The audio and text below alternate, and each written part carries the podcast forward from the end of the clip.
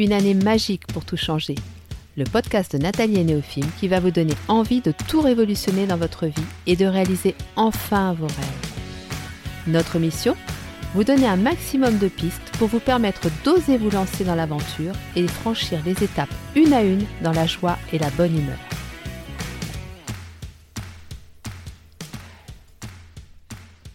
Bonjour à tous et bienvenue sur le podcast de Nathalie et Néophime. Alors comme vous l'avez compris, cette année nous vous proposons un thème par mois et nous avons abordé au mois de janvier le burn-out. Et je vous invite d'ailleurs à écouter les deux épisodes déjà publiés, dont le très touchant témoignage de Corinne, qui aujourd'hui certes va beaucoup mieux mais qui a vécu un burn-out très destructeur. C'est donc lors de l'enregistrement de cet épisode que je me suis dit que je ne pouvais pas me limiter à deux épisodes et qu'il y avait d'autres situations qui étaient des formes de burn-out déguisées.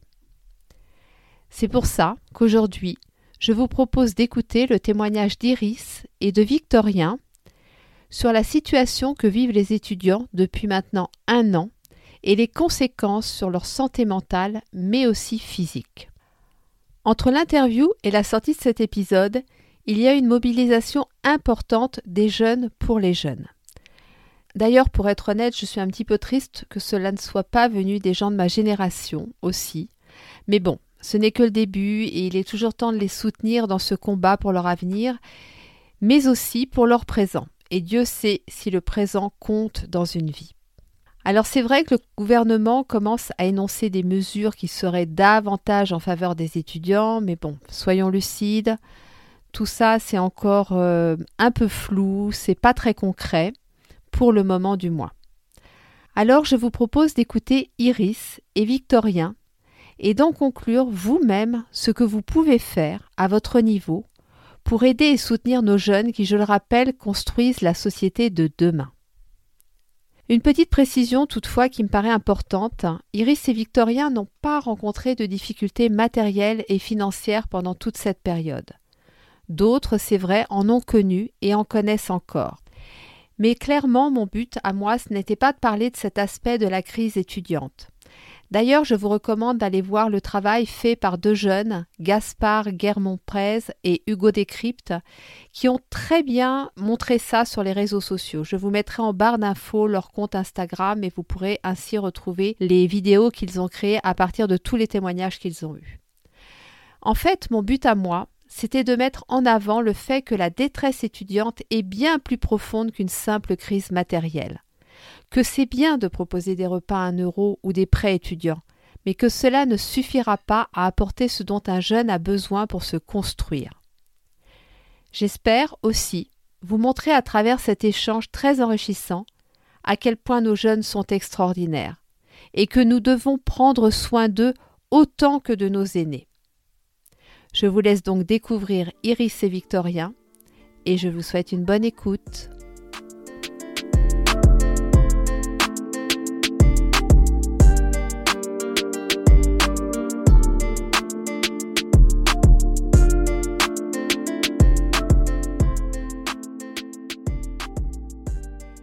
Bonjour Iris, bonjour Victorien. Bonjour. Alors, je suis super heureuse de faire ce podcast avec vous. Vraiment, c'est pour moi, c'est un grand honneur. Et puis, j'adore toujours être entourée de jeunes et de jeunes euh, bienveillants. Alors, euh, je vais commencer par vous demander de vous présenter respectivement, de me dire quel type d'études vous faites et à quel endroit. Donc, on va commencer par Iris, si tu es d'accord, Victoria. Parfait, aucun problème. On y va, Iris, on t'écoute. Eh bien, bonjour. Euh, donc, moi, je fais euh, des études d'histoire de l'art en licence à Aix-en-Provence euh, depuis deux ans maintenant. Et voilà, à peu près. Ok. Tu as des passions à côté? Oui, euh, je suis aussi euh, sur Instagram, euh, sur dans des partages du cœur, où je fais également un peu d'astrologie. Je partage sur le sujet, sur les liaisons, et puis aussi sur le féminin sacré, où je suis en train de créer différentes choses, différents projets pour accompagner les femmes dans leur féminité. Voilà, sur le compte Magie des Astres, mais je remettrai tout en barre d'informations. Alors, on t'écoute, Victorien. Alors, bah, c'est déjà un grand plaisir euh, d'être euh, parmi vous aujourd'hui. Je me sens vraiment très bien entouré. Donc ça, euh, je tenais à le, à le dire. donc, moi, j'ai 22 ans, je crois. Ouais, c'est ça. Oh là, tu cherches déjà. Qu'est-ce que ce sera quand on aura 53 comme moi? Ouais, ouais, ouais, ouais. Non, mais non, ça va. Ce sera plus facile. Donc, 22 euh, ans, je suis en dernière année euh, à Sciences Po Toulouse et en même temps, je suis à Paris euh, parce que je fais un double diplôme dans le conseil en ressources humaines et management du changement. voilà, donc ça c'est pour mes études et je suis en apprentissage aussi en même temps, donc j'ai un petit pied dans le monde professionnel. Euh, ce qui est parfois agréable dans un contexte comme, euh, comme celui-ci. Et, euh, et, sinon, en autre passion, je, j'ai aussi un compte Instagram sur lequel je, je, j'alimente quelques contenus, quelques écrits et, et inspirants, je dirais. En tout cas, c'est ce que j'aimerais véhiculer sur plusieurs sujets de, de, spiritualité et de connaissance de soi. Euh, sinon, je suis maître Reiki, euh, donc euh, voilà, depuis peu, et c'est une pratique qui me suit depuis bientôt dix ans. cette année, ça va faire dix ans que, que je suis rentré dans la pratique de thérapeute Reiki à mes heures perdues, je dirais. Voilà, pour le moment. Et tu nous partages tes comptes Instagram parce que tu en as plusieurs, je crois. Oui, euh, non, bah, en fait, celui que j'utilise euh, la plupart du temps pour euh, ces publications-là, c'est Vic Tanmen. Donc Vic underscroll Tanmen en un seul, en, enfin, en un seul mot. quoi. D'accord, ok. Bon, de toute façon, c'est de la même façon, je partagerai. Et je tenais à dire que j'ai testé les propositions, les offres d'Iris et le Reiki de Victorien, les soins de Victorien, et j'en redemande à chaque fois. Donc, euh, vous pouvez y aller les yeux fermés. Ce sont vraiment euh, voilà, des personnes extraordinaires. Merci Nathalie. C'est adorable, merci beaucoup. Non, non, mais c'est vrai, j'ai testé, donc je peux le dire, j'ai testé et approuvé. voilà. Alors, euh, du coup, bah, je vais vous demander de nous raconter comment s'est passé pour vous cette année 2020, hein, puisque voilà, pour nous tous, ça a quand même été l'année vraiment particulière de notre vie euh, et, particulièrement aussi pour vous étudiants. Voilà, comment ça s'est passé, quelles difficultés vous avez rencontrées, comment vous les avez surmontées et si vous avez réussi à les surmonter, parce qu'il est possible que certaines, vous n'ayez pas euh, trouvé de solution ou que vous ayez été obligé de renoncer à certaines choses. Alors oui, 2020, année, euh, année de toutes les surprises finalement, puisque euh, tout commençait bien pour moi à, Toulouse. Euh, donc j'étais en colocation à Toulouse. Et puis dès, dès mars, confinement et retour chez papa-maman. voilà. Donc retour en Provence avec une réelle chance, le fait d'avoir une maison et d'avoir un jardin. Euh, puisque je pense que euh, euh, je pense que, que, tous ceux dans mon cas ont dû se rendre compte de la chance qu'ils avaient d'avoir des, des, des, des, facilités comme ça. et donc, moi, c'était une raison de plus pour éprouver de la gratitude, je dirais, sur, sur, sur ce que j'avais déjà, finalement. Donc, au niveau études, par contre, là, ça a euh, complètement euh, déraillé, euh, puisque, enfin, déraillé, dans le sens vraiment émotionnel et, énergétique, puisque j'ai perdu beaucoup de ma motivation. J'ai été très fatigué. Euh, j'arrivais pas à me relever vraiment. Enfin, tous les, toutes les nuits, euh, j'avais l'impression de manquer de sommeil. Euh, voilà, donc tout ça de mars à, mai, quoi, de, de mars à, à, fin mai, où c'était la fin de mon année scolaire. Année scolaire, encore une fois, modifiée aussi dans les modalités d'évaluation, donc avec des insécurités en plus. Euh, des choses dont on n'était pas au courant, qui nous tombent dessus euh, le jour même ou dans la semaine, donc des cours annulés, des cours euh, repris, et, sans savoir vraiment ce que, ce que va valoir notre diplôme, sans savoir vraiment ce qu'on va pouvoir faire l'année d'après et ce que ça va changer. Donc, c'était une période particulièrement difficile, mais très enrichissante. Très enrichissante parce que elle m'a permis de, de faire un retour sur moi dans un premier temps et de me dire un petit peu qu'est-ce qui comptait vraiment pour moi, euh, de me reposer, de prendre ce temps-là, puisque en fait j'étais quelqu'un de très très actif, hyperactif sur, enfin pas hyperactif dans le sens de l'hyperactivité, mais euh, j'ai tendance à me qualifier de multitâche man. Donc euh, je fais vraiment plein de projets en même temps, en, parallèle et tout, et genre je suis tout le temps là, ouais, je suis sur tous les fronts, et tout le monde est là, mais comment il fait? Et puis après, au bout d'un moment, des fois, il y, a des petites chutes, et puis après, je ah mince, faudrait que j'arrête, et après je reprends. Euh, là, ça m'a vraiment mis un coup d'arrêt. Il n'y avait pas de, bah, je peux reprendre maintenant, non, non, non, non. Donc, euh, il y a eu vraiment un temps de, de, de prise de, conscience de choses, de, de, profiter de ce que j'ai, de, de profiter de l'instant présent, de, de la gratitude, de tout ça, et de prendre du temps pour soi, en fait, pour cultiver son petit intérieur, son petit jardin dans sa petite tête. Euh, voilà. Donc ça a été, euh, ça a été des apprentissages principaux pour, euh, pour, pour l'année, puisque après j'ai déménagé à, à Paris et j'ai j'ai eu d'autres euh, d'autres difficultés, mais d'un autre ordre, qui sont pourtant liées. Euh, j'explique. euh, puisque j'ai dû déménager, donc déménager, c'est-à-dire reprendre mes affaires de Toulouse, les ramener chez mes parents et les ramener à Paris. Et ça, ça a été très compliqué pour moi. J'ai eu beaucoup de soucis euh, de santé. Enfin, j'ai eu des soucis de santé dans un premier temps par rapport à ça. Perte d'appétit, notamment, pas trop de possibilités de se projeter.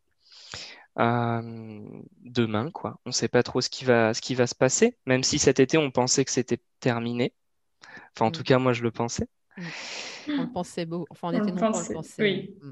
Mm. Ouais, ouais, donc euh, c'est d'autant plus difficile après, mais donc on arrive en septembre, tout se passe bien, et euh, enfin, je commence à prendre mes marques dans, dans, dans, un nouvel environnement.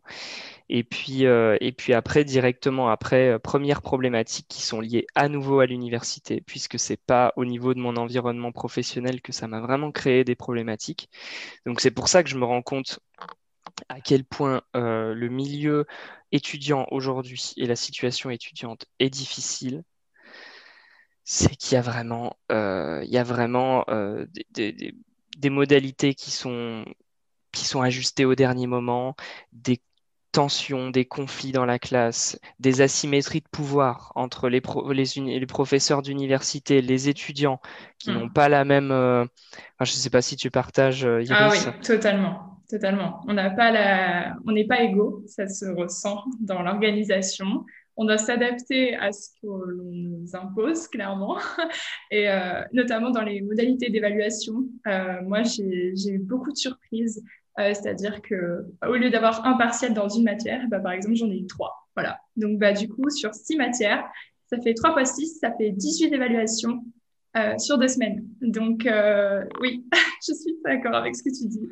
Il y a un manque cruel de, de, communication entre étudiants et professeurs parce qu'on ne le permet pas, en fait. Mm.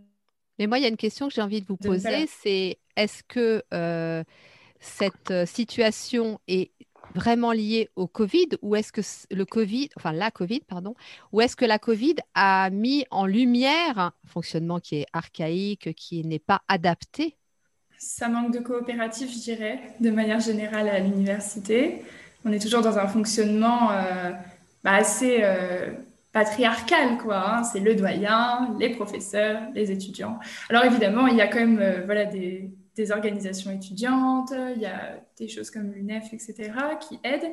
Euh, mais euh, ces syndicats étudiants, pour ma part, en tout cas à Aix, ont totalement euh, disparu à partir du moment où il y a eu la Covid. Ah oui? Donc en fait, ouais, on s'est clairement retrouvé en fait bah, sans soutien de leur part. C'est-à-dire que moi, j'avais envoyé un message, je crois, en 2020 euh, lors du premier confinement et puis un autre à la rentrée dans des moments assez compliqués et j'ai eu zéro réponse. Voilà et je suis pas la seule j'ai d'autres camarades aussi qui ont eu zéro soutien. Euh, donc euh, c'est vrai que dans ce cas-là c'est quand même c'est quand même assez compliqué, quoi. C'est, ça a aggravé un petit peu, je dirais, quand même, le Covid. Et pourquoi Parce qu'ils étaient eux-mêmes euh, complètement euh, paumés, c'est ça, oui. Ils étaient dans la même situation que vous, donc ils n'avaient pas de réponse, en fait. Ah bah non, non, clairement, on était tous dans les mêmes problèmes. La même galère. Voilà.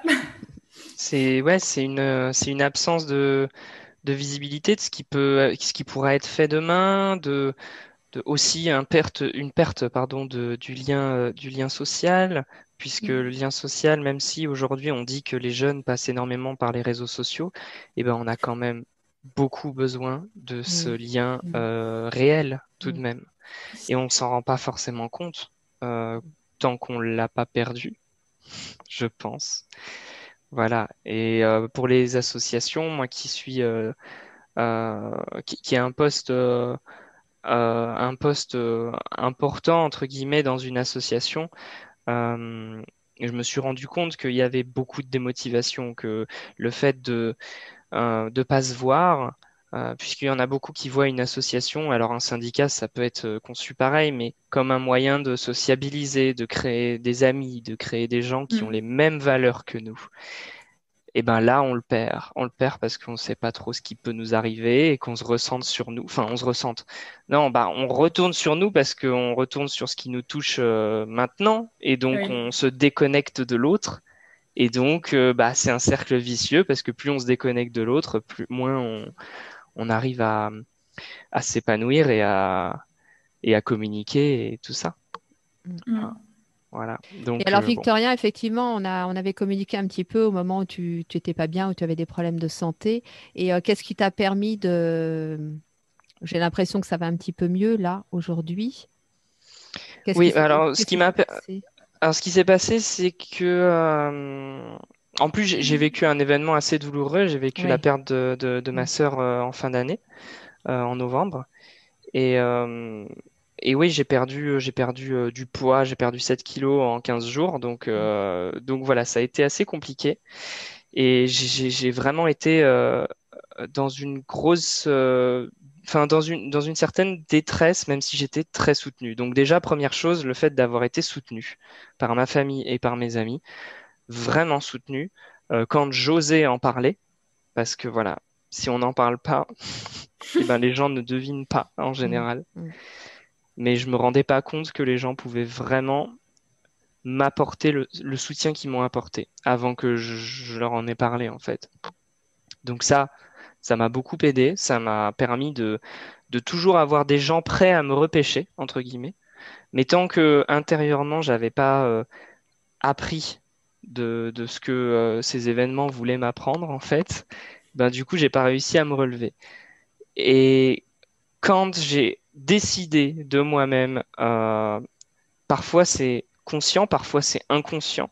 Quand j'ai décidé vraiment euh, d'aller mieux, euh, j'ai trouvé des contacts et j'ai trouvé une personne qui, qui m'a accompagné d'une certaine manière, donc un thérapeute, euh, qui m'a fait euh, qui m'a fait travailler sur une partie de ma famille et sur tout ça et ça a débloqué beaucoup de choses ça m'a permis vraiment de là je vois vraiment les nuages devant moi mais ça a permis vraiment à tous les nuages de de de, de, bah de, de laisser repasser en fait des, des, des rayons de soleil et, euh, et, après, hop, on se raccroche aux rayons de soleil. Mmh. Et avec mmh. tout ce que les gens peuvent nous aider et nous pousser vers le haut, euh, on remonte petit à petit.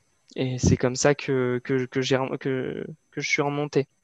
Voilà, tout en essayant de rester dans, dans la bienveillance envers moi, parce que c'est absolument nécessaire de ne pas se juger pour, euh, hmm. pour les états émotionnels difficiles qu'on vit, parce qu'on a le droit de les vivre. Et que, que voilà, c'est pas. Enfin, il faut pas qu'on se dise euh, non, non, non, je, je, ne dois pas ressentir ça parce que. Euh, parce que c'est montrer ma faiblesse, parce que euh, parce que peut-être que en, en, en l'acceptant, je vais je vais le maintenir et tout ça. Mais en fait, c'est en le refusant qu'on mm. qu'on le maintient principalement. Qu'est-ce que tu en penses, euh, Iris euh ouais, je Iris, raconte-nous raconte un petit peu justement ton année 2020 à toi. Comment ça s'est passé? Alors, mon année 2020. Euh, parce bah, que je, voilà, je pensais beaucoup à toi parce que je, je sentais à distance aussi qu'il y avait des, tu as eu des moments difficiles. Ouais.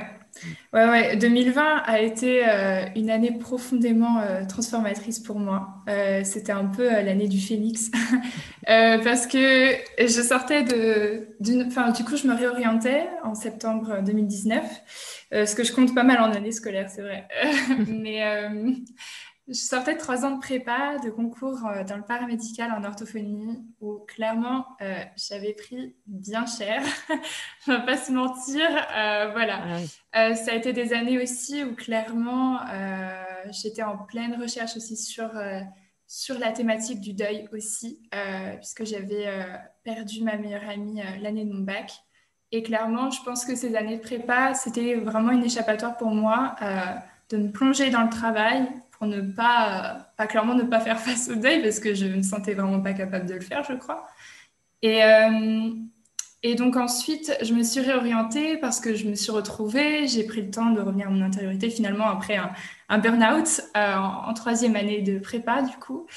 Et, euh, et, voilà, et donc je partais de Paris, j'arrivais en Provence, j'ai commencé l'étude de l'histoire de l'art, qui est vraiment, enfin, moi c'est vraiment ma passion depuis que je suis toute petite, donc pour moi c'est vraiment c'était une consécration, quoi. J'étais trop contente, trop heureuse. le début d'année, le premier semestre s'est super bien passé. J'ai rencontré plein de nouvelles personnes. J'ai pris le temps de revenir aussi un petit peu bah, à moi parce que j'avais plus de temps. c'était, c'était fou. Et puis bah, après, ouais, est arrivé ce, ce premier confinement. Euh, et c'est arrivé à une période quand même assez particulière parce qu'en fait, euh, en février, j'ai eu des, bons petits soucis euh, de santé, d'endométriose. C'est quelque chose que je remettais aussi beaucoup en arrière-plan pendant mon adolescence. Puisque déjà on banalise la douleur, hein, clairement les gynécologues, voilà, c'est vont passer leur temps à dire bah oui, règles ça fait mal, oui, sauf quand il y a des kystes euh, et qu'on est plié en deux, qu'on peut pas aller en cours euh, parce qu'on a trop mal, parce que sinon on tombe dans les pommes. En fait, voilà, c'est pas c'est pas normal d'avoir mal. En fait, c'est le corps qui parle. Et donc euh, en février, un mois avant le confinement, j'étais dans une posture assez délicate étant donné que je j'avais raté la moitié du mois de cours parce que j'étais pliée en deux, que je passais les examens, qu'on ne trouvait pas, etc. Et donc le confinement est arrivé pour moi un peu comme le messie parce que je me suis dit, ouf, je vais pouvoir me poser en toute tranquillité. On va, on va me laisser tranquille. Je n'aurai plus la pression des cours euh, puisque j'étais totalement à l'ouest du coup en ce début de second semestre. Et, euh, et du coup, bah, pour moi, ça a été un vrai retour à l'intériorité, ce confinement. Euh, du coup, ça me laissait le temps déjà bah, voilà, de passer mes examens médicaux, etc., d'aller beaucoup plus vite sur ça. Euh, d'avoir mon diagnostic aussi, parce que c'est quelque chose de super important aussi pour pouvoir accepter, comme tu disais, euh, Victorien, aussi, cette idée-là aussi d'accepter euh, les choses qui paraissent comme négatives. et en fait, au final, on se rend compte que quand on les accepte, elles sont plus si insurmontables que ça. voilà, c'est aussi ça un petit peu l'essence des apprentissages que j'ai que j'ai vécu pendant cette période-là. Il y avait aussi pas mal d'angoisse par rapport aux cours. Euh, même si c'était à distance, donc il y a plein de matières qui se sont arrêtées, on n'avait plus de nouvelles de certains profs, euh, on ne savait plus où ils étaient, voilà, euh, silence radio.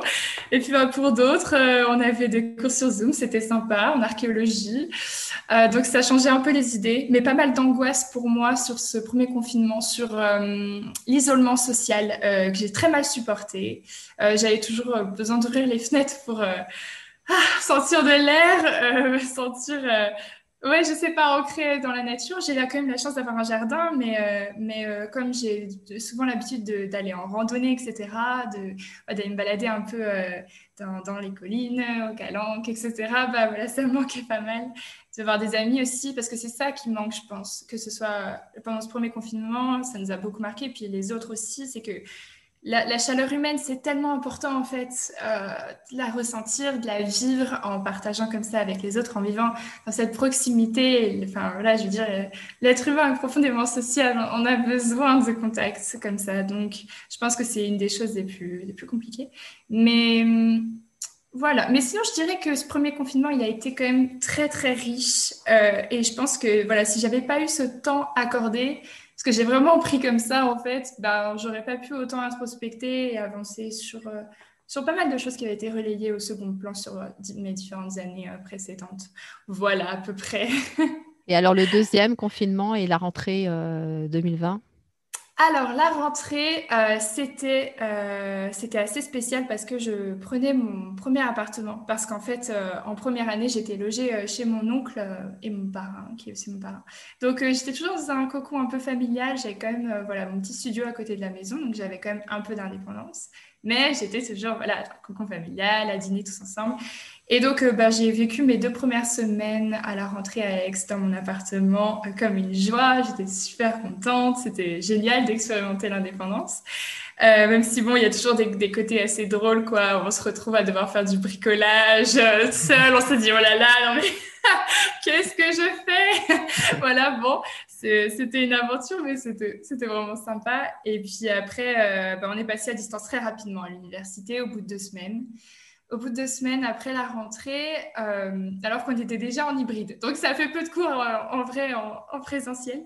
Qu'est-ce que tu appelles en euh, hybride? Tu peux expliquer? Ah oui, euh, en hybride, c'est quand on a cours une semaine sur deux en présentiel et puis l'autre semaine en distanciel. Donc, ça, c'était lié, c'était une des mesures Covid, quoi. Hum, exactement, c'était une des mesures Covid et qui était inhérente du coup à la fac d'Aix parce que ça, ça, dépendait aussi, enfin, ça dépend aussi vachement des, des, facs. Il y en a qui sont restés en présentiel jusqu'en décembre. Hum, euh, pour moi, ce second confinement, franchement, il a été super dur.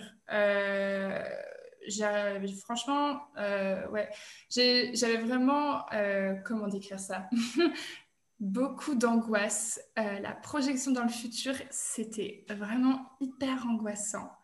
Euh, j'arrivais pas à me lever le matin, franchement. Euh, pour être tout à fait honnête, euh, la plupart du temps, je restais en pyjama, clairement. Me lever avant 11 heures, c'était un gros, gros, gros effort pour moi.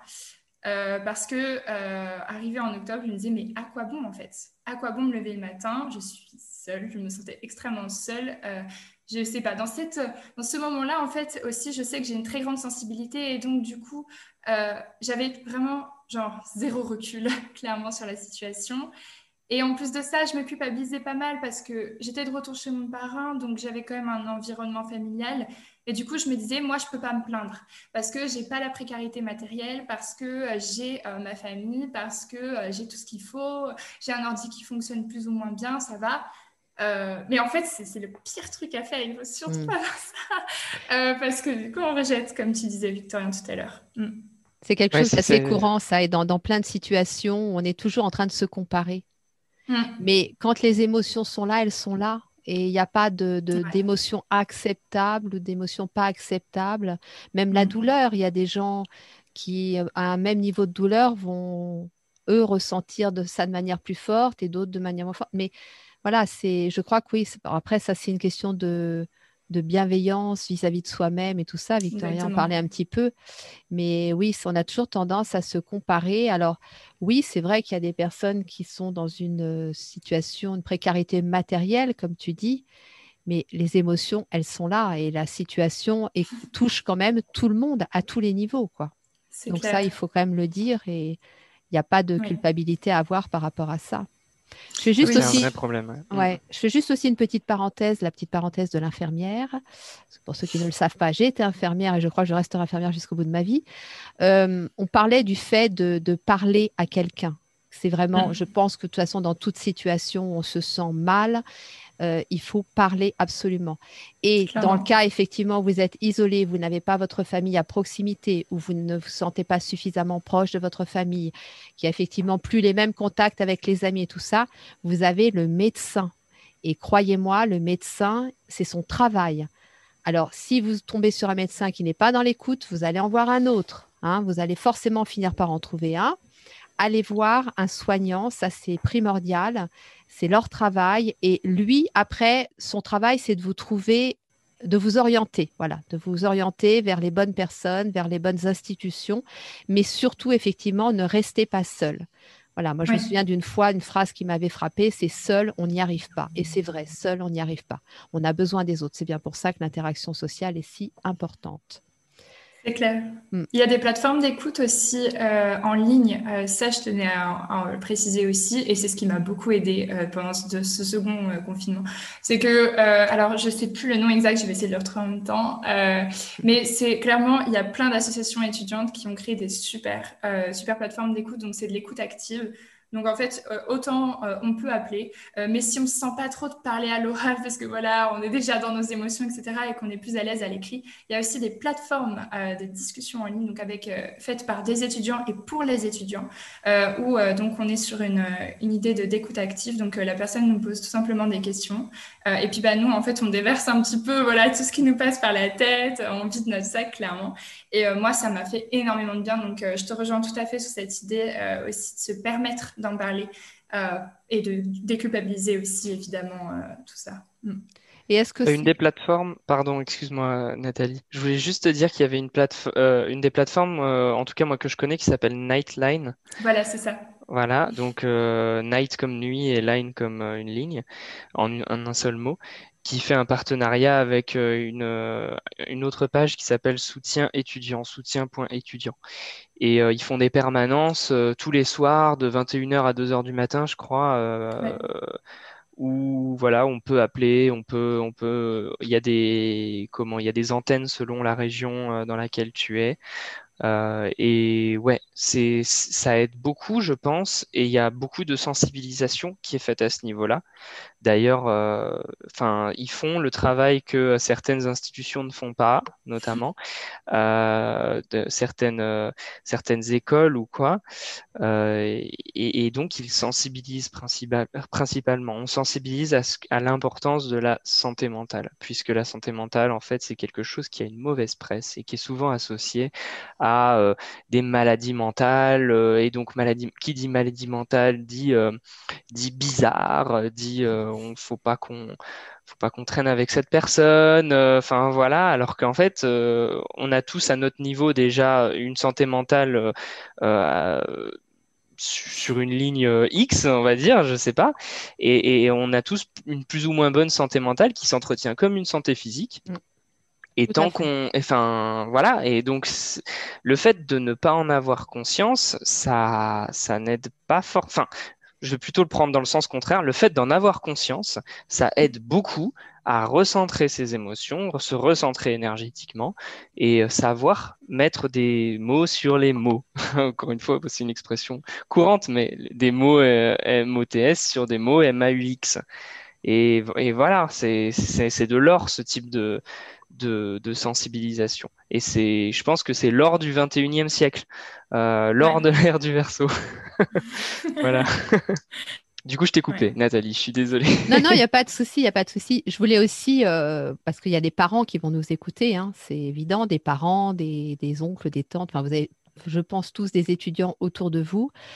Même si pour l'étudiant, même si vous êtes proche de ce jeune, c'est pas toujours facile d'avoir aussi, nous, en tant que parents ou en tant que proches, d'avoir le, recul et d'avoir cette écoute bienveillante. quand je dis écoute bienveillante, ça veut dire que bien évidemment, on va écouter avec, on va y mettre tout notre cœur, mais on a toujours tendance à vouloir trouver des solutions ou à rassurer ou à, vous voyez ce que je veux dire? Bon.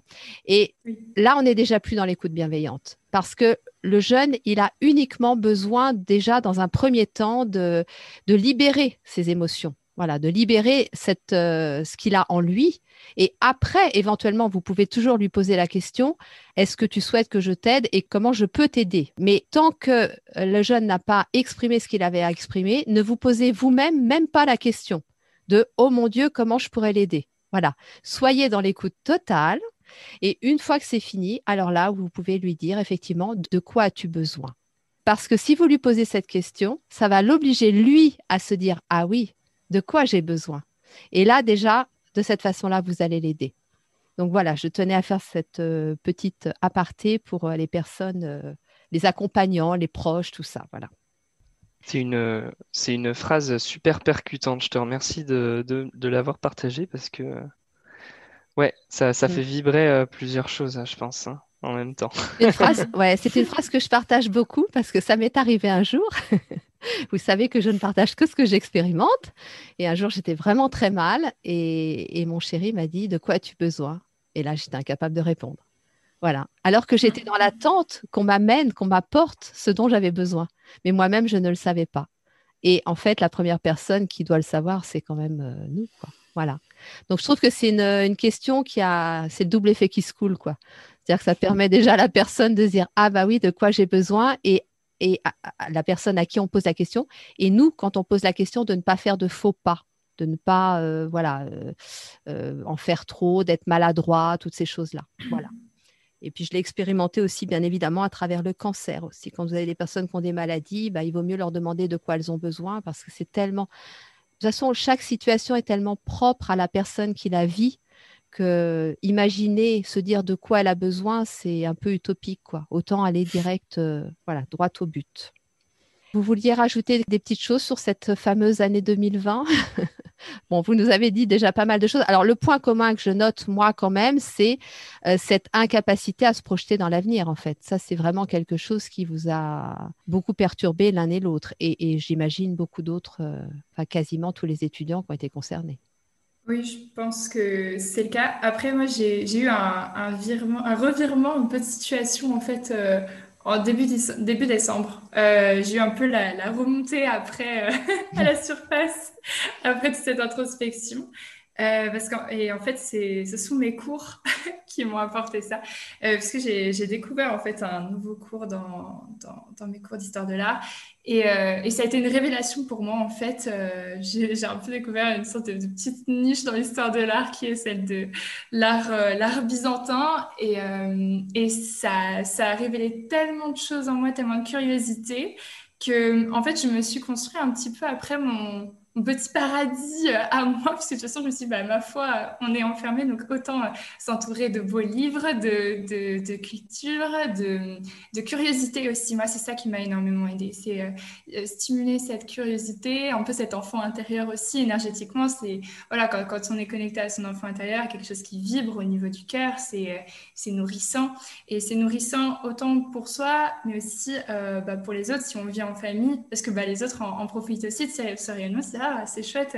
Ça va, tu arrives à, curiosité, à développer un peu cette curiosité, c'est vraiment sympa. Et du coup, à partir de ce moment-là, j'ai réussi à adopter aussi cette posture euh, de celle qui materne, mais qui se materne d'abord avant de vouloir materner les autres. Parce que aussi, en tant qu'étudiante, euh, moi, j'ai eu pas mal d'amis euh, qui étaient dans, des situations assez complexes aussi. Et parfois, on peut se sentir un peu impuissant euh, parce qu'on n'est pas à côté, on n'est pas à proximité, on ne sait pas comment aider. Et du coup, on peut avoir tendance comme ça à se projeter sur l'autre, à vouloir à tout prix trouver des solutions, à demander de quoi est-ce que tu as besoin. Je passais ma vie à faire des thèmes astro, alors tirer les cartes, à essayer de, de trouver, et puis bah, beaucoup à parler aussi.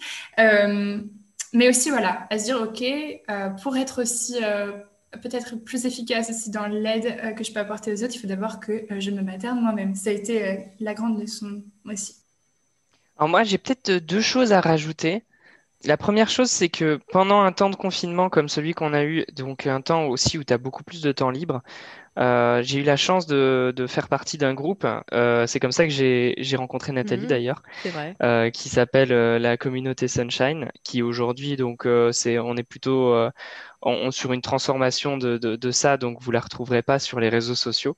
Et on peut dire merci à Chiara au passage, elle nous écoutera. Voilà, hein, parce que voilà, donc très belle aventure très belle aventure qui nous a permis de, de, nous rencontrer, mais de rencontrer aussi une quinzaine d'autres personnes qui étaient euh, bah, dans la même situation que nous finalement, hein, des situations d'incertitude, des situations. Eh ben, le fait d'être en, en, groupe, un groupe qui du coup était restreint, donc qui nous a permis de se connaître les uns les autres, ça nous a vraiment renforcés.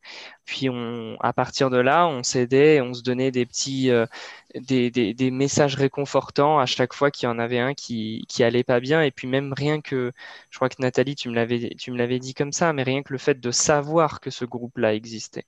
Et pour, pour ses membres, même si ceux-ci ne publiaient pas forcément dedans, ça offre une, une sécurité énorme où on se dit ok, on, peut être écouté. On peut être écouté par des gens qui sont bienveillants, qui nous, euh, qui nous jugeront pas et qui nous feront mmh. du bien.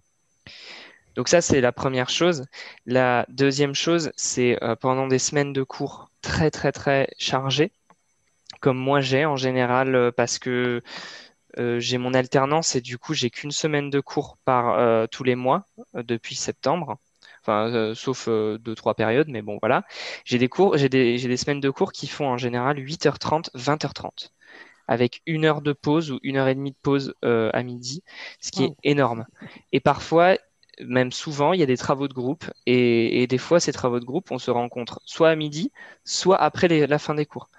On essaie de se voir pas quand, on finit à 20h30, mais il m'est arrivé d'avoir des rendez-vous à 22h et euh, de, faire de 22h à 23h30 euh, des réunions de, de, groupe pour, euh, pour travailler. Donc c'est très pesant. C'est physiquement, psychologiquement, énergétiquement, c'est très pesant d'être devant son ordi toute la journée, de commencer sa journée, il fait nuit, de terminer sa journée, il fait nuit, et t'as pas eu le temps de sortir, t'as pas eu le temps de.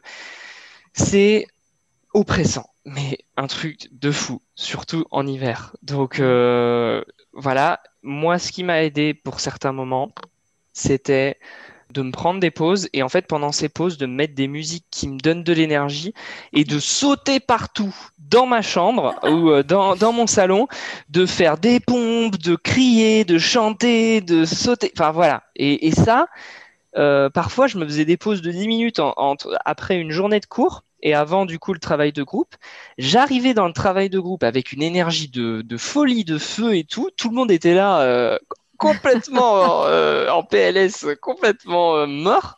Et moi j'étais là, bon ok les gars, on fait ça, on fait ça, maintenant on fait ça et tout. Et voilà. Et ça c'est vachement bien. Il faut se motiver pour le faire parce que c'est souvent là le plus compliqué. Mm. Il faut avoir suffisamment d'énergie pour entamer le déclic, de mettre sa musique, de mettre sa petite playlist et trucs comme ça. Et après, pendant 5-10 minutes, même pas, tu arrives à te, à te donner un coup, un coup d'air qui fait beaucoup, beaucoup, beaucoup de bien. Donc euh, voilà. Et il y a un dernier truc qui me vient, c'est la routine le matin pour éviter justement, euh, tu disais Iris, de pas trouver la motivation de se lever le matin, etc. Mm. En général, quand on arrive à se créer une routine, Nathalie d'ailleurs, je crois que tu avais fait un épisode sur la routine, non? Ouais, ouais. Puis moi, c'est. Alors, moi, je n'ai pas eu vos problèmes parce que je n'étais pas étudiante, mais clairement, le tout premier confinement, j'ai eu dix jours euh, complètement à, côté de la plaque où je restais au lit. Je... Enfin, bon, bref. Moi, l'enjeu était différent, c'est que je ne pouvais plus aller euh, en Tunisie, euh, voilà, voir mes proches là-bas. Et c'est clairement la routine qui m'a remise sur les rails. Mmh. Voilà, là, ce qu'on appelle voilà, la morning routine, enfin, avoir un rituel tous les mmh. matins. Alors, quand on part, effectivement, qu'on on n'arrive plus à se lever du tout, euh, pas faire non plus un rituel hyper, euh, hyper long, commencer par deux, trois petites choses. C'est pour ça que j'aime bien ton tips d'avant, euh, Victoria, parce qu'en fait, ça coûte rien, c'est pas difficile à mettre en pratique, et puis ça, ça fait beaucoup, quoi. Et la mmh. routine, c'est pareil. Hein, vous mettez deux, trois petites choses, mais vous tous les matins, voilà. Au début, oui, il faut se botter un peu les fesses pour le faire, mais c'est moi, c'est clairement ce qui m'a remis sur les rails. Hein, euh. Donc, euh, et pourtant, Dieu sait si j'aime pas la routine, hein, d'une manière générale. mais ouais. C'est très rigolo parce que euh, j'ai commencé en fait à mettre cette routine rituelle justement vers décembre et en fait j'ai commencé par ça, par la danse. Je fais tu sais quoi, je vais mettre ma petite playlist là de musique euh, égyptienne et tout, c'est parti. Et euh, voilà, pendant 5-10 minutes, je me défoulais, euh, je me réveillais et tout. Et en fait, mais c'était trop bien parce que c'est vrai qu'après, tu as une énergie. Quand j'arrivais sur les Zooms, j'étais mode OK, c'est bon, je suis prête. j'étais la seule habillée, pimpée, maquillée. J'étais en mode OK, je suis chaud. Là, c'est bon, je, suis mes cours, je participe. Et j'étais clairement, bah, voilà, une des seule à allumer la caméra, euh, à avoir le smile comme ça. Les jours où je faisais euh, les rituels, j'essayais de m'y tenir le plus possible. Euh, mais c'est vrai que oui, en fait, on n'a pas besoin de choses très élaborées. Hein. et c'est vrai que de base, je pense que c'est ça qui me bloquait un peu sur les rituels en septembre, octobre, je me disais, oh, je sais pas, est-ce que vraiment, genre, par exemple, me tirer une carte le matin, ça va vraiment m'aider, tu vois. après, c'est aussi, je pense que c'est aussi, tu vois, enfin, le, c'est le mood aussi qui, qui influe sur ça. Mais, mais voilà, c'est vrai que, ouais, motiver l'enfant intérieur, faire des choses simples, c'est très bien. C'est très, très bien, c'est très puissant. Alors du coup, est-ce que vous pourriez nous dire tous les deux aujourd'hui quelle est votre situation? Parce qu'effectivement, tout le monde attendait 2021 avec énormément d'impatience, mais là, on ne peut que constater que 2021 a l'air de s'annoncer comme 2020. Donc, euh, je pense que le réjouissement du début d'année, euh, c'est un peu retombé comme un soufflet. Donc, euh, où est-ce que vous en êtes aujourd'hui tous les deux?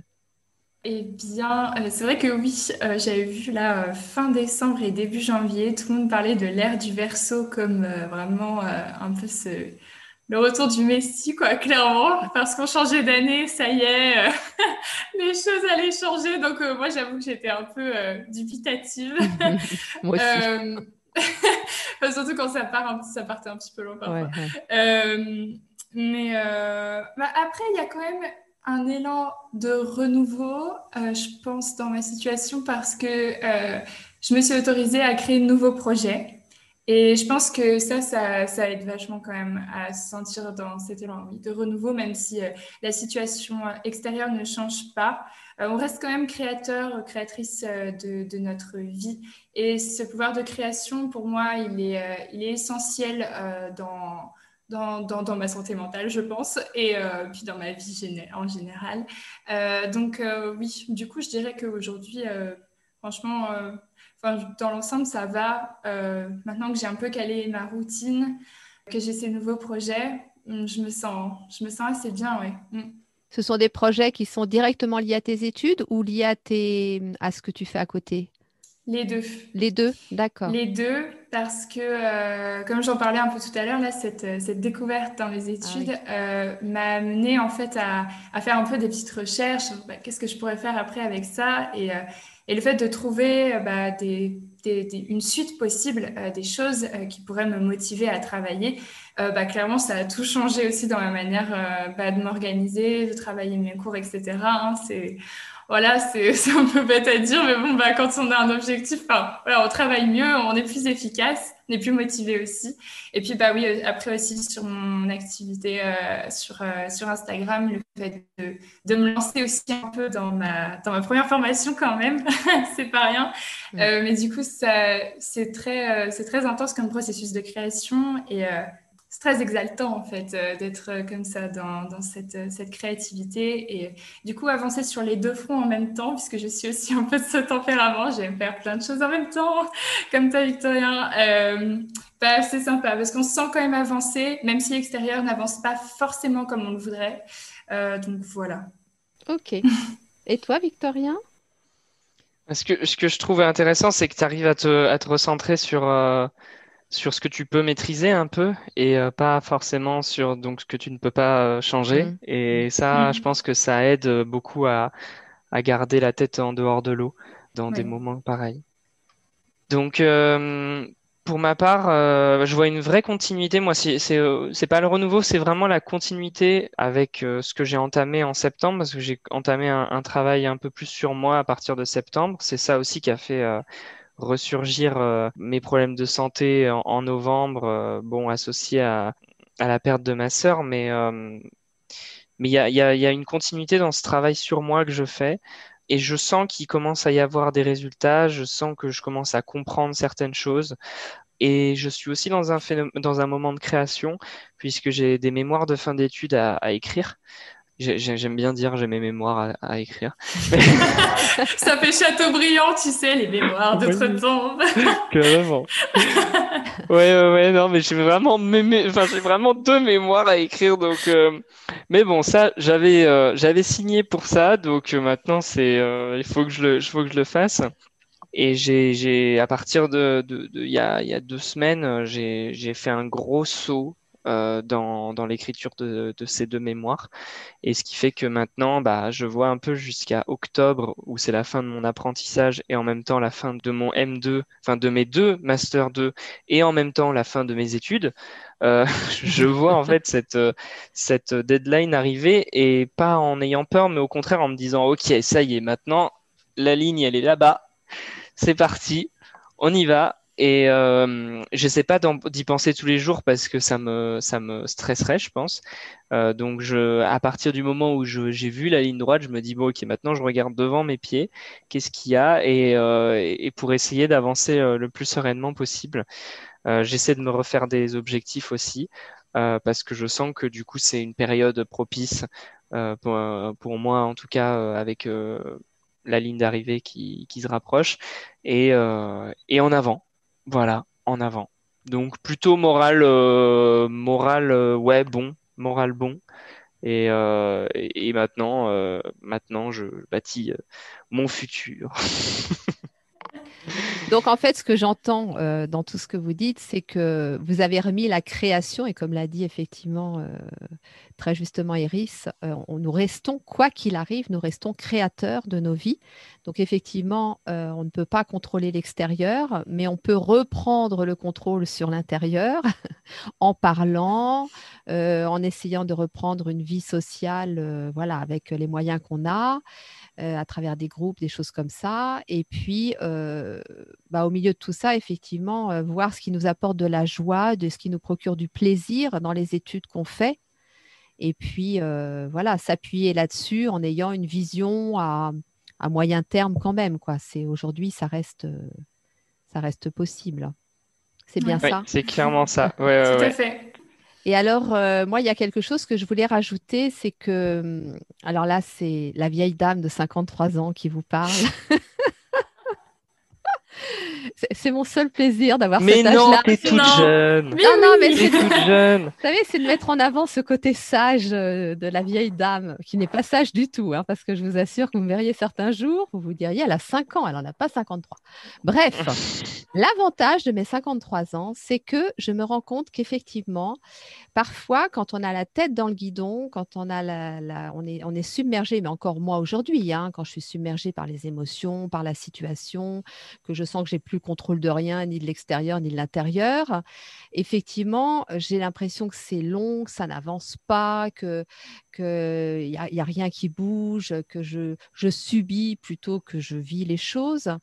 Et puis, bah, bien souvent, une fois que j'ai passé ce cap-là et que le temps a passé, donc moi j'ai eu des périodes hein, dans ma vie comme ça, euh, voilà, quatre ans en fauteuil roulant, un an avec le cancer, où clairement quand on vit des situations comme ça, on, a l'impression que chaque jour se ressemble, qu'on ne va pas en voir le bout, etc., euh, etc. Et avec le recul, eh bien, en fait, ce sont les périodes qui ont été les plus riches dans nos vies, les plus riches en apprentissage. Et ça, c'est quelque chose que l'on ne peut pas voir sur le moment. Par contre, ce que l'on peut faire, moi, ce que je vous suggère de faire quand vous vivez ce moment-là, c'est quand même de faire des pauses. Voilà, de faire des pauses, de parler, d'écrire même si vous n'aimez pas trop écrire. Hein, vous pouvez mmh. écrire autrement que euh, quand vous, prenez des cours, enfin quand vous êtes en cours. Hein. Voilà, un petit cahier ou sur l'ordi, comme vous voulez, ou sur les téléphones, parce que moi je, suis encore avec le cahier et le crayon, mais bon, je sais que nous sommes à l'ère du numérique. Euh, voilà, vous écrivez tout ce, qui, tout ce que vous ressentez, toutes ces choses-là, n'hésitez pas, et vous verrez qu'après, c'est obligé, vous trouverez quel sens euh, cette expérience avait et ce qu'elle vous a apporté. Et moi, je vous assure qu'aujourd'hui, avec le recul, eh bien, je suis prête à les revivre, ces expériences. Et Dieu sait si elles ont été inconfortables, parce qu'elles m'ont amené là où je suis aujourd'hui et que clairement, j'adore là où je suis aujourd'hui. Voilà. Et je voulais aussi vous parler d'autre chose. Quand j'avais 20 ans, j'ai travaillé pour un groupe papetier. En gros, il fabrique tous les cahiers de France et de Navarre. Et une fois, j'ai eu l'occasion d'entendre ce monsieur discuter avec des clients et dire mon plus gros client représente moins de 5% de chiffre d'affaires. Comme ça, si je le perds, eh bien l'entreprise ne, coule pas. Et je me suis dit, mais c'est super intelligent comme truc en fait. Et ça, il faut le faire dans la vie en général. C'est-à-dire, il ne faut jamais tout miser sur un objectif. Et effectivement, essayer dans votre vie de développer plusieurs activités, d'avoir plusieurs relations autour de vous, de d'avoir cette euh, multiplicité. Voilà, je ne sais pas si on peut dire ça comme ça, mais moi je sais que clairement dans les moments difficiles, c'est ça aussi qui m'a aidé, c'est que ça m'a permis d'avoir des fondations solides. Parce que j'avais effectivement, quand quelque chose allait mal, j'avais toujours autre chose à côté qui était là pour prendre le relais. Donc ça, c'est aussi si je peux vous transmettre ça. Ça, me fait penser à, une pratique que, parfois je, fais. Il faut l'utiliser avec précaution quand même parce que euh, va faire ça tout le temps.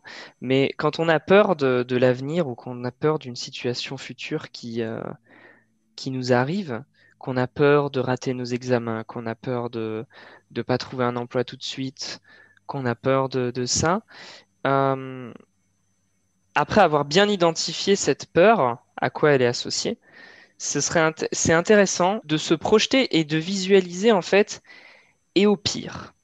Hmm. Et au hmm. pire, après que, que, que, que j'ai foiré cette prise de parole en public, après que j'ai euh, raté cet examen, après que euh, j'ai euh, j'ai pas été embauché à la fin de mon contrat, euh, mon renouvellement ou je ne sais quoi.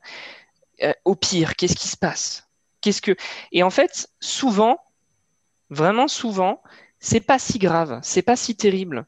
Et on a tendance à, encore une fois, à ne pas adresser le problème et, ça reste plus un problème que, ça ne le serait si on allait au bout en fait de, de cette peur euh, de l'inconnu. Et moi j'ai un, dernier exemple euh, par rapport à cette idée-là, c'est que j'ai peur d'une interaction que euh, je voulais avoir avec une personne. J'ai peur de cette interaction depuis deux semaines. Et en fait, à chaque fois que je médite, parce que je médite deux fois par jour, à chaque fois que je médite, je pense à cette interaction que je vais avoir. Et je me dis oh là là là là voilà il faudrait que je dise ça. Oh il faut pas que j'oublie ça. Oh il faudrait que je dise ça euh, machin. Et en fait je j'arrive pas à lâcher prise euh, clairement. Et du coup ma méditation euh, bon c'est cool. Ça tourne toujours autour du même truc. Et donc avant-hier je me suis dit bon ça suffit je vais je vais me projeter au moment du truc et je vais prendre le temps vraiment de, marquer ce que je veux euh, de, ce que je veux dire, ce que je veux sortir, etc. Et d'extérioriser, de, voir en fait dans le futur qu'est-ce qui pourrait se passer à la suite de cet échange et, euh, comment est-ce que je veux mener cet échange. Puis si ça se passe se passe pas comme ça, c'est pas grave, mais en tout cas, ben, ça libère. Et depuis, j'ai plus aucun souci dans mes méditations. C'était un truc tout bête. Et en fait, euh, quand je me suis mm. dit bon, je vais peut-être faire ça, je l'ai fait et c'est libéré. L'ardoise, elle est effacée et, euh, et, bon, il va y avoir l'interaction, mais euh, bon, j'ai plus du tout peur par rapport à cette interaction. Voilà. Et tu sais pourquoi, Victorien, pourquoi justement euh, c'est intéressant ce que tu dis? C'est parce qu'en fait, les solutions, on les a en nous, mais on n'en a pas conscience. Voilà. Donc effectivement, peut-être que de faire cette démarche et de se dire au pire, au pire, au pire, et on arrive à quelque chose et on se dit, bah, finalement, c'est pas si grave. Pourquoi c'est pas si grave? Parce que la solution, on l'a en nous. Et moi, je nous compare souvent beaucoup à des maisons, tu vois, des maisons avec des greniers, un grenier et une cave. Et tu sais, les greniers, euh, dans les vieilles maisons, il y, a toujours plein de trucs, plein de poussière et tout, les caves aussi. Puis quand on y va, on se dit, waouh, on dépoussière un peu, on se dit, waouh, mais c'est génial. Et puis, oh, mais ça aussi, il y avait tout ça là-haut, puis il y avait tout ça en bas. Et, en fait, c'est ça, on est comme ça, on est constitué comme ça. Mais plutôt que d'aller dans le grenier voir ce qu'il y a et dépoussiérer, ben, on va aller chercher à l'extérieur. Donc effectivement, quand parfois on est dans des situations un petit peu euh, qui nous challenge, euh, on se dit ouais, comment je vais faire? Mais il suffit d'aller au grenier à la cave, hein, il y a tout. Hein. Y a tout et de faire confiance quoi. Voilà, donc euh, c'est le moment de dépoussiérer. Et oui, euh, une petite chose aussi euh, pour ceux qui nous écoutent, qui pratiquent pas du tout la méditation, toutes ces choses-là, qui voilà, qui connaissent pas. Il y a une chose toute simple, hein, toute simple. Quand vous avez un moment de panique comme ça, juste ouvrir la fenêtre, si vous, ou le Velux, hein, si vous êtes dans, une chambre de bonne Velux, ou si vous avez la chance de pouvoir sortir et juste respirer, quoi. Mais juste ça, je vous assure que déjà, ça permet de faire retomber beaucoup de choses, de reprendre un petit peu le contrôle de la machine. Donc, pensez à la respiration. Ça, c'est quelque chose euh, qu'on peut faire à chaque instant. Alors, justement, à travers tout ce que vous nous avez partagé, tout ce que vous avez vécu comme expérience pendant cette année 2020, que vous allez peut-être vivre aussi en 2021, qu'est-ce que vous aimeriez apporter au monde apporter aux autres, apporter quelle contribution vous aimeriez apporter à la société en général? Alors moi, ce que j'aimerais apporter, c'est l'idée que hum, on a besoin du collectif pour vivre. On a besoin des autres pour être heureux, pour évoluer, pour grandir, pour être plus heureux. Et hum, pour réussir à bien exploiter ce collectif, il est nécessaire de faire attention à soi. Parce que c'est en se connaissant vraiment soi que on arrive vraiment à comprendre comment on peut fonctionner en collectif et comment on peut profiter de ce collectif pour grandir.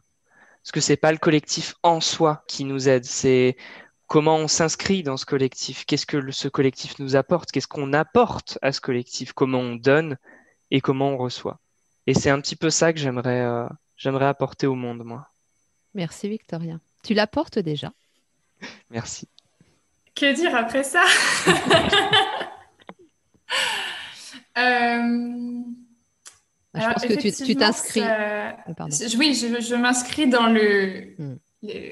la même perspective, qui est celle effectivement d'une réflexion sur le collectif et sur ce dont on aborde énormément souvent, c'est cette ère du verso, ce nouveau monde, etc. Bon, ma foi, pourquoi pas. Euh, mais en dehors de ça, euh, le Covid, ça, a quand même changé, bouleversé beaucoup de choses. Et du coup, il y a pas mal de questionnements en ce moment, on peut le voir, même en dehors des sphères, de l'ésotérique, etc., euh, sur comment vivre effectivement dans cette harmonie du collectif. Et je suis très d'accord avec ce que disait Victorien, c'est vraiment cette idée que je pense que c'est une illusion euh, que de penser que le collectif va changer d'un coup euh, par un événement, par euh, quelque chose de particulier, parce que effectivement, comme tu le disais tout à l'heure, Nathalie, on a les clés en nous. c'est un peu comme moi, j'aime bien l'appeler lors de mes accompagnements, c'est notre vérité intérieure et et notre vérité intérieure, en fait, c'est juste euh, cette petite voix euh, qui vient de notre cœur et, euh, qui nous demande de l'écouter. mais pour réussir à l'écouter, effectivement, je pense qu'il est plus que nécessaire d'avoir ce retour à l'intériorité. Et, et, cette initiation qui est la Covid, bah, finalement, c'est une proposition euh, d'aller vers son intériorité.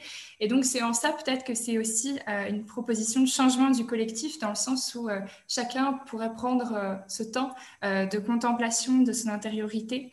Et moi, ce qui, ce qui me tient à cœur dans, dans, ce que je fais par rapport à mes accompagnements en astrologie ou pour les femmes aussi à qui je fais par exemple des, des soins de l'utérus, c'est d'être ce miroir de leur beauté, de toute la richesse qu'elles ont, euh, de, de, tout ce savoir euh, que chacun porte en soi et qu'il euh, et qu'il doit partager. C'est, chacun a une richesse, un trésor. Et, et, voilà, moi, mon but, c'est, d'être ce miroir, autant que possible en tout cas. Super. Je vous écouterai parler pendant des heures, moi. Merci. Merci, Iris. Merci. C'est magnifique. Je ne sais même pas comment conclure. Non, mais d'ailleurs, on ne va pas conclure. ça y est, moi j'ai décroché là. Je suis, euh, je me laisse porter par euh, la jeune génération que j'adore. Alors, je vais vous proposer chacun de délivrer un message donc aux étudiants qui nous écoutent, à leur entourage et pourquoi pas aux institutions universitaires et politiques. On ne sait jamais que, que Manu passe par là. Euh. Voilà, donc euh, voilà, si vous avez un message ou, un message euh, global, comme vous le souhaitez. Euh, moi, mon message, je pense que ce serait vraiment celui que de prôner la communication pour tout le monde. Ça marche pour les institutions, pour l'entourage, pour les étudiants. Communiquer, communiquer. Et un petit tips, parce que ça fait toujours plaisir pourquoi pas s'initier à la communication non violente, qui est hmm. euh, bah, vraiment, en plus, c'est un outil que tu connais bien, hein, Nathalie, euh, que tu utilises euh, brillamment en plus. Et, et, donc, de réussir aussi à inclure cet outil de la communication bienveillante, aussi pour le mettre Enfin, en enlevant le mot non-violence, je trouve que c'est un peu brutal. Donc, je préfère dire communication bienveillante. donc, effectivement, peut-être aujourd'hui d'orienter le dialogue sur nos émotions, pouvoir en parler librement, euh, même dans des cadres professionnels, institutionnels, parce que bah, pourquoi pas finalement, pourquoi se mettre des, panneaux comme ça, stop, euh, et surtout aborder nos besoins. Voilà, euh, ce serait vraiment, je pense, le message que j'ai envie de véhiculer aujourd'hui. Très beau message, que je valide, bien évidemment. C'est bon, tu as eu, as eu l'accréditation Nathalie et Néophime. Ah bah oui, bah oui non, bah, ça va.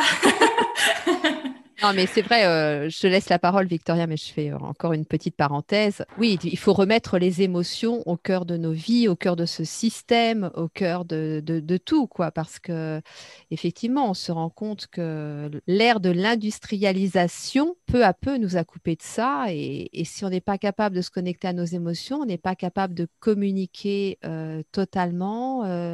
voilà, donc effectivement, ouais, non, je, je suis tout à fait d'accord. Et j'ai d'ailleurs une formation qui est en, cours de création. Voilà, donc euh, oh. ça devrait. Parce que pour la petite histoire et ceux qui ne me connaissent pas, j'ai formé pendant cinq ans des collégiens à la communication donc, euh, non violente ou bienveillante et à la médiation. Voilà. Et ces collégiens aujourd'hui ont plus de 20 ans. Donc, euh, j'ai le grand bonheur de pouvoir mesurer euh, l'impact que ça a dans leur vie d'adulte. Et effectivement, si ça faisait partie des enseignements scolaires, je pense que ça changerait beaucoup de choses aussi. Voilà, j'en suis convaincue. Je te rejoins, Nathalie, sur, euh, sur ce, que tu, ce que tu dis par rapport à, à l'enseignement moi, quand je vois les hum, propositions que, qui sont faites euh, au Canada ou, euh, ou en Suisse, euh, même je crois qu'il y a quelques écoles belges qui ont commencé à le faire, de pour des enfants faire une session météo des émotions avec des cartes, des mmh. trucs comme ça, mmh, mmh. c'est vachement intéressant. C'est vachement intéressant. Ça aide les enfants à extérioriser des fois des choses qu'ils ont à la maison, qui vivent à la maison et qui, euh, Dieu sait que c'est traumatisant à, cet âge-là, pas forcément consciemment, mais que ça peut euh, déterminer des traumatismes futurs. Donc, euh, si dans le cadre de l'école, on arrivait à mettre en place des sessions comme celle-ci, il y a des choses aussi annexes qui sont proposées en France aujourd'hui par certaines associations. Je pense à l'association Sève, je crois, de Frédéric Lenoir, qui, euh, le philosophe euh, historien des religions, qui propose des sessions de réflexion philosophique sur certains sujets, sur la mort, l'amour, euh, et ce genre de choses euh, auprès d'enfants euh, de primaire, ça et parfois même de maternelle, mmh. ça et, des initiations à la méditation. Ça donne des clés à tout le monde sur la connaissance de soi. Et je pense que c'est plus utile aujourd'hui que de savoir que, que le savoir purement intellectuel qu'on peut nous inculquer parce que c'est c'est ce savoir émotionnel qui nous qui détermine véritablement notre notre trajectoire de réussite de vie et pas je parle pas de réussite euh, en termes financiers ou quoi je parle vraiment de réussite de sens donné à ce qu'on fait de construction personnelle de voilà, de solidité, de, savoir, euh, enfin, de sécurité et, in fine de santé mentale.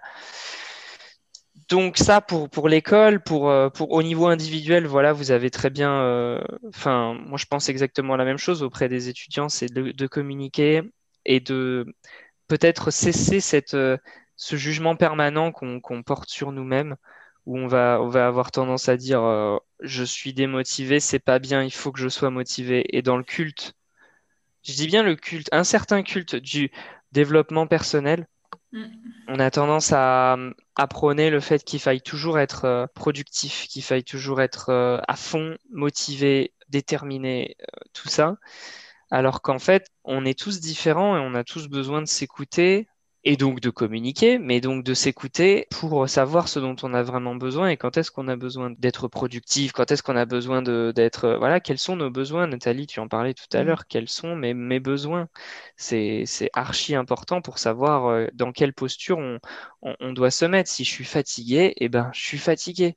Euh, j'ai pas à émettre de jugement par rapport à ça et au contraire euh, il faudrait que j'arrive à l'accepter euh, comme tel que c'est nécessaire parce que mon corps en aimait le, le besoin et heureusement qu'il me l'aimait de cette manière-là et pas euh, d'une manière plus violente.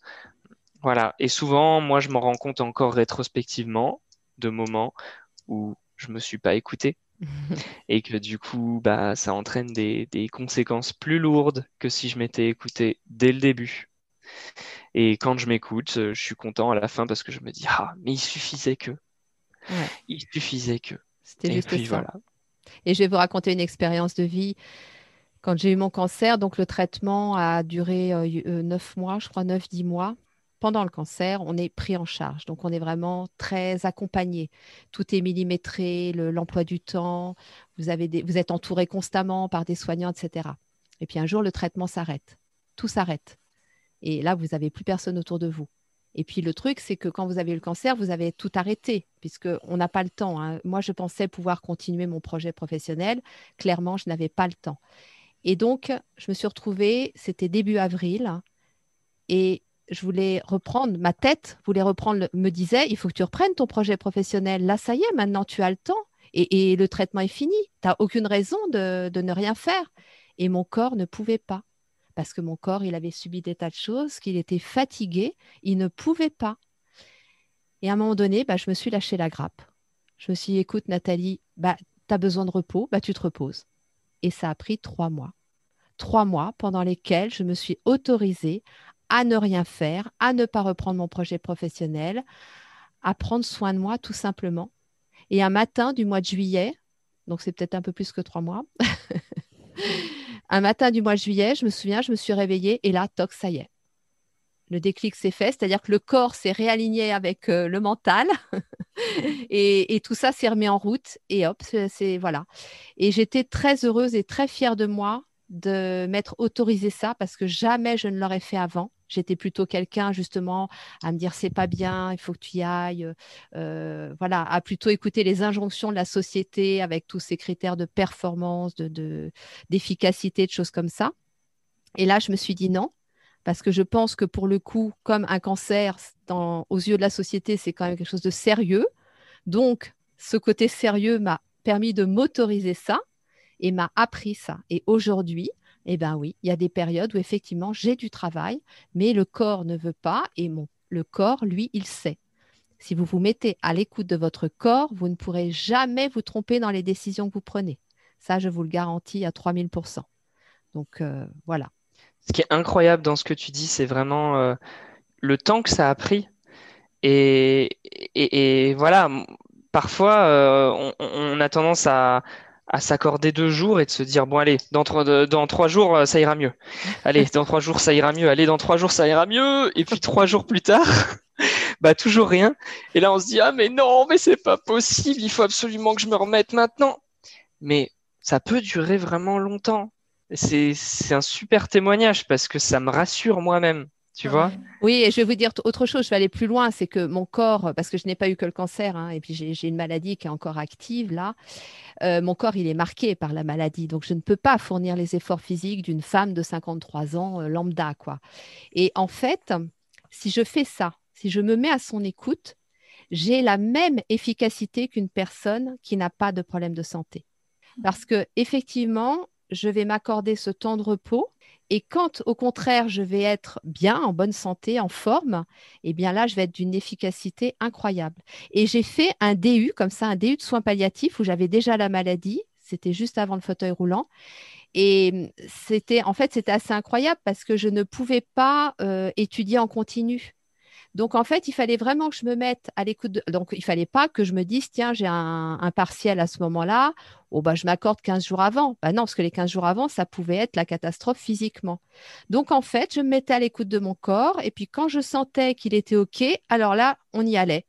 Et quand je sentais que c'était pas OK, on arrêtait. Alors effectivement, ça m'obligeait à m'organiser, euh, à m'y prendre un petit peu plus à l'avance. Mais je suis quand même arrivée troisième sur, euh, je ne sais plus, on était 60, il y avait des médecins, des pharmaciens, des, gens comme ça. Hein. Et euh, voilà, pour vous dire que vous voyez que l'efficacité et la performance, elle n'est pas forcément là où on croit.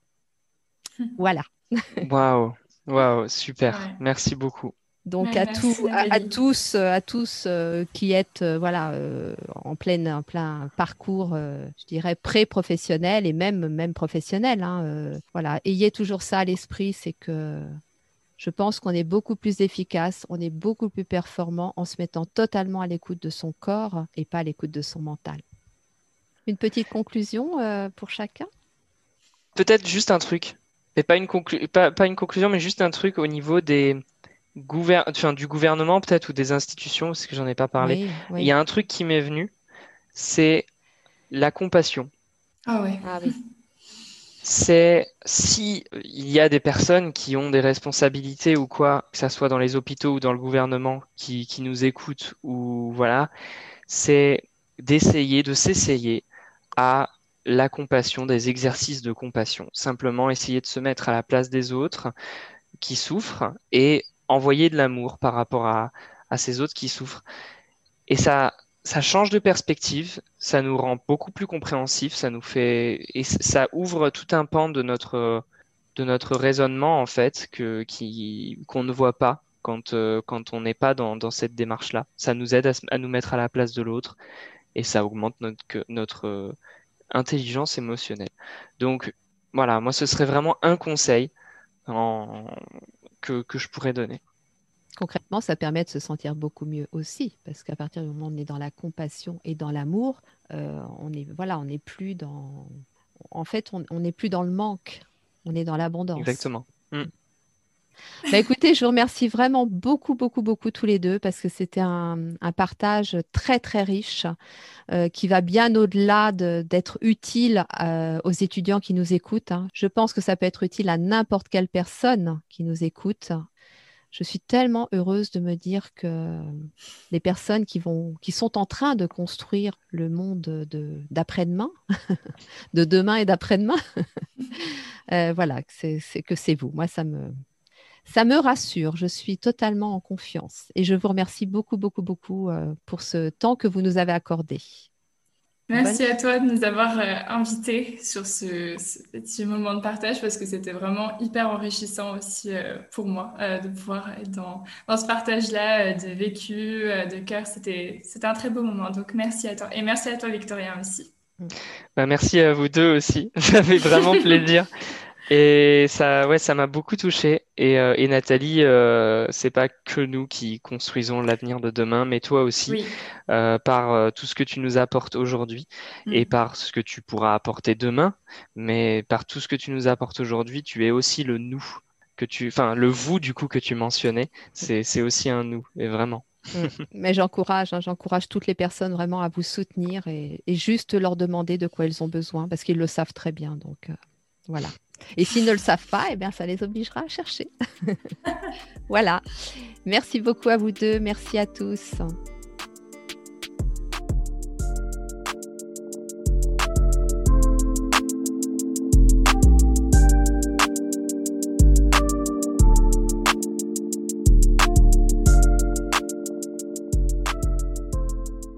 J'espère que ce moment en compagnie d'Iris et Victorien vous a plu. En réalité, j'en suis sûre. J'étais moi-même suspendue à leurs lèvres et j'en oubliais parfois les questions que j'avais prévu de leur poser. Vous voyez, je suis d'une très grande sensibilité. Et il y a énormément de choses et de personnes qui me touchent, qui me bousculent parfois. C'est vrai que ça peut remettre en question la confiance que j'ai en la vie. Mais lorsque j'ai le très grand bonheur de rencontrer des jeunes comme Iris et Victorien, et je peux vous dire que j'en connais beaucoup, eh bien je me sens rassurée et confiante en l'avenir. Et je vais vous confier autre chose. Les personnes de ma génération sont souvent concentrées sur leur peur de vieillir. Moi, je ne pense pas du tout à ça. J'adore mon statut d'ancienne, de vétéran de la vie, car cela me donne le grand bonheur d'offrir à ces jeunes mon expérience et mes connaissances, de les soutenir quoi qu'il arrive, et de leur donner autant d'amour qu'ils en ont besoin. Parce que oui, L'amour, c'est le meilleur matériau pour se construire les fondations les plus solides qui soient. Alors si vous avez la chance d'avoir mon âge, ou que vous n'en êtes pas très loin, réjouissez-vous de pouvoir être un soutien pour cette magnifique génération. Et si vous faites partie de cette génération, sachez que l'avenir n'est peut-être pas le plus important, même si c'est ce que l'on vous dit à chaque instant. Prenez déjà soin de vous. Profitez des plaisirs simples et authentiques du présent. Créez de nouvelles façons de vivre dans l'amour et le partage. Vous en êtes capable. Et cette crise, vous saurez la transcender, la transformer en une force qui vous portera toute votre vie. Faites-moi confiance. Quant à moi, je serai votre plus grande supporter. Et vous savez quoi? Je ne suis pas la seule. Néophime et moi-même, nous vous souhaitons le meilleur, à commencer par une très belle journée. Nous vous envoyons plein d'amour et nous vous disons à très vite